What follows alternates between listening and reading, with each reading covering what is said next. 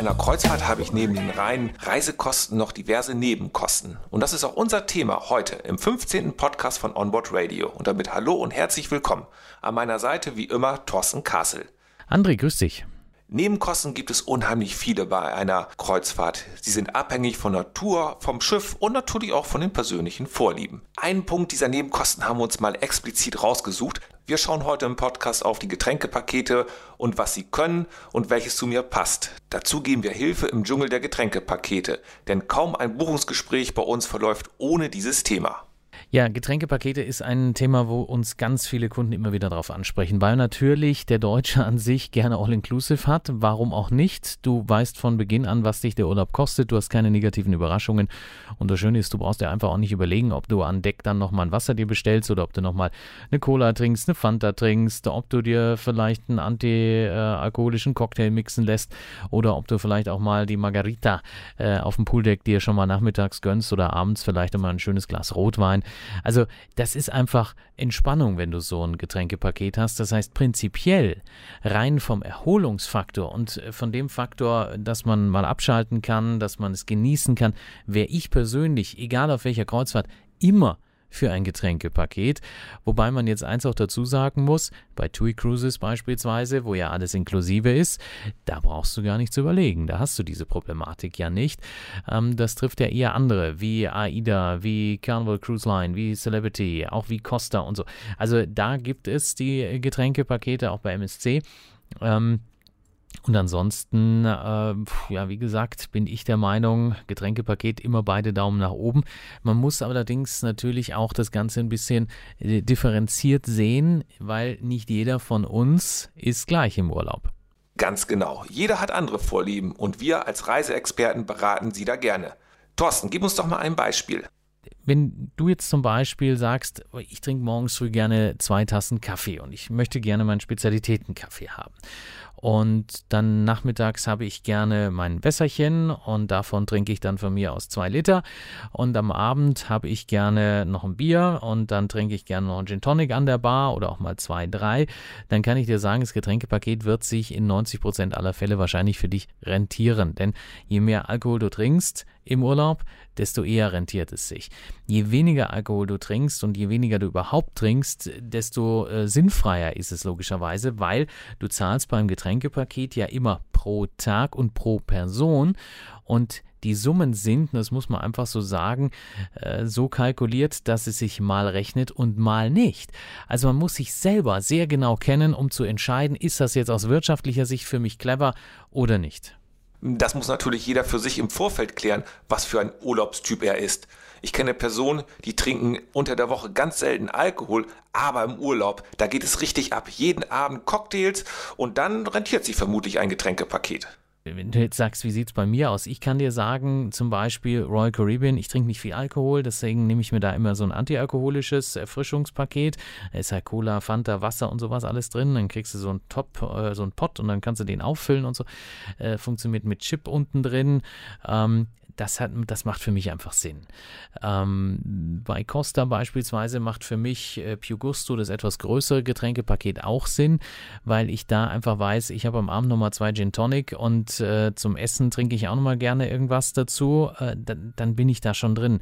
Ähm, Lebensgefährtin von mir trinkt gerne auch Kaffees morgen früh, äh, morgens früh, das tue ich nicht. Also ähm, und so wechselt sich halt immer ein bisschen ab. Man muss wirklich immer durchrechnen, was ist mein normaler Verbrauch und was man auch gucken muss, ist, wie viele Seetage habe ich denn an Bord?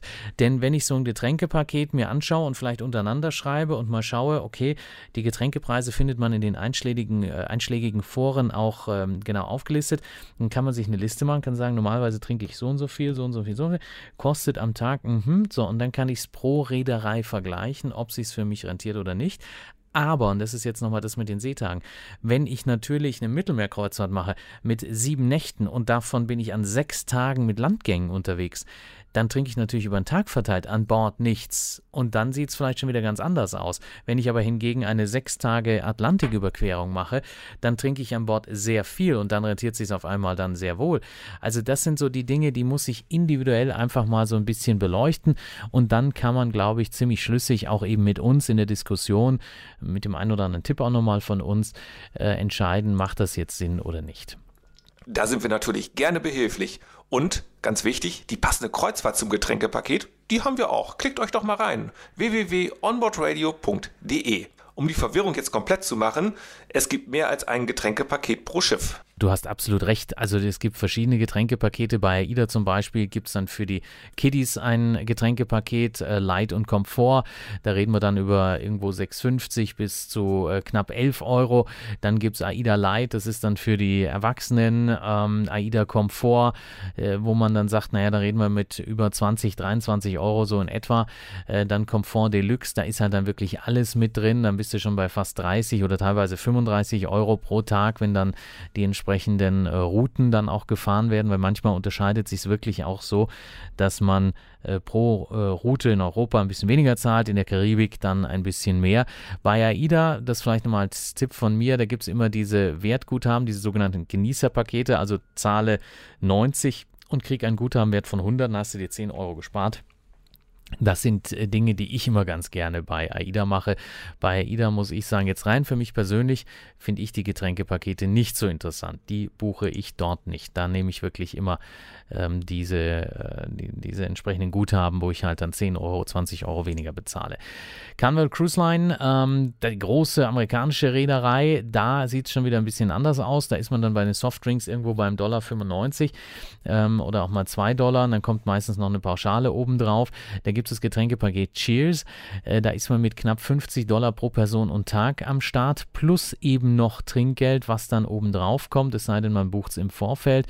Es gibt Weinpakete, es äh, gibt für die Kinder auch nochmal ein Paket, es gibt auch ein Wasserpaket, äh, wo man entsprechend dann so ein 12er-Pack Wasser sich äh, buchen kann. Das ist so ganz nett, wenn man dann auf Landausflug geht in der Karibik oder so, dass man da gleich was mitnehmen kann.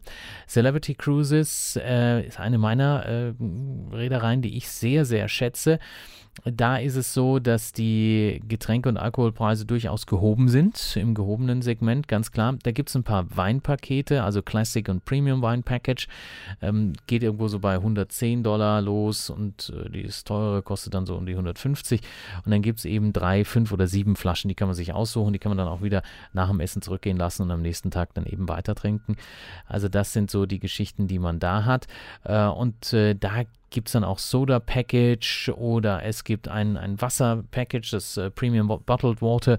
Äh, für die Kinder gibt es ein entsprechendes Paket. Dann gibt es dort auch ein Classic Non-Alcoholic Paket, ähm, wo man dann sagt, naja, das sind also so um die 21,60 äh, pro Tag, wohlgemerkt Dollar immer, wenn man die Servicepauschale eben schon mit draufrechnet. Und was Sinn macht bei Celebrity Cruises ist wirklich das Classic äh, Paket. Ähm, da ist es ganz interessant. Dieses Classic-Paket, da kommst du wunderbar mit rum, aber es ist wirklich schweineteuer. Und äh, manchmal bietet Celebrity Cruises, wenn du die Reise buchst, das schon inkludiert mit an. Also das ist etwas, diese Angebote sind super interessant. Costa bin ich immer für Pio Gusto zu haben. Das haben sie gerade so ein bisschen erhöht.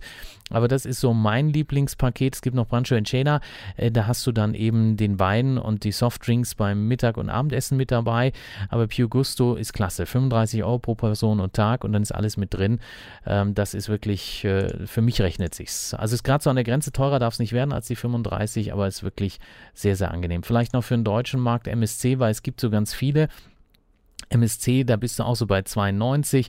Ähm, Espresso so 1,70. Ein Tee kostet dann mal 2,50 und der Cappuccino 3,50. Nur damit man da mal so einen kleinen Eindruck hat, was was kostet. Und bei den äh, Getränkepaketen, ähm, da gibt es so seit oh, mal überlegen, 2018, glaube ich, eine, eine, ziemlich neue Regelung. Ähm, da gibt es jetzt das All-Inclusive Easy.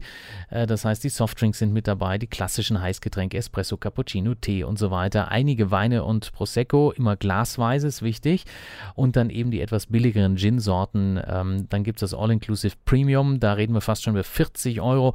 Beziehungsweise, wenn man dann eben wieder in die Karibik fährt, dann sind es schon mal 52 Euro. Ich habe ja gesagt, je weiter rüber, desto teurer. Und da ist dann im Grunde schon sehr, sehr sehr viel mit drin, auch an Cocktails und so weiter.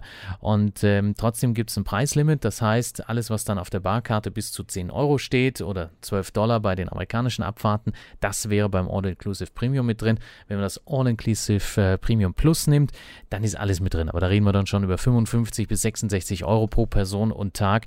Also da geht es dann definitiv schon ins Geld. Und dann muss man halt, wie gesagt, sehr genau einfach mal rechnen, wie viel trinke ich, was kostet, machst du eine kleine Excel-Datei und dann weißt es.